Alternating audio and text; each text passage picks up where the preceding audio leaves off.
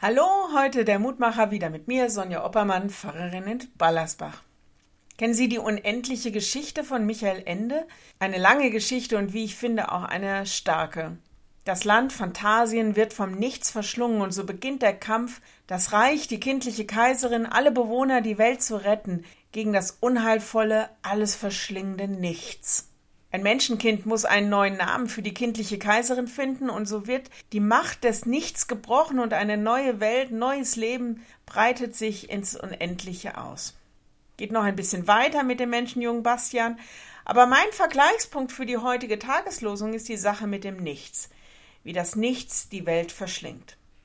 Es erinnert mich an den Tod, der allgegenwärtig ist in unserer Welt, die Vergänglichkeit, die sich haltlos auszubreiten scheint, das Leben verschlingt und nichts als leere Dunkelheit zurücklässt.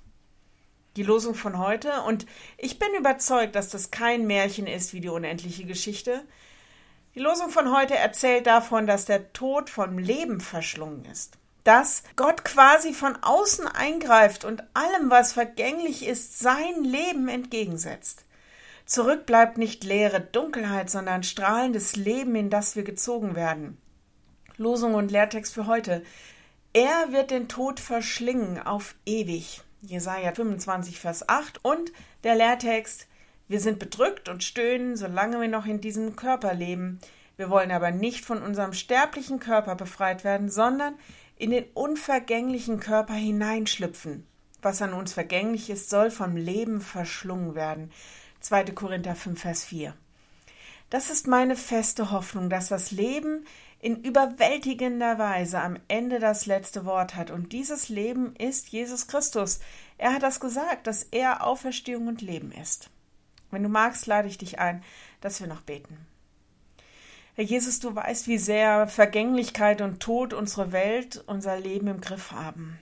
Wir bitten dich, dass du dem Einhalt gebietest, dass nicht unsere Herzen und unsere Seelen davon verschlungen werden, sondern dass das Leben siegt und dass du uns Zuversicht und Hoffnung gibst und dass wir dein Leben sehen.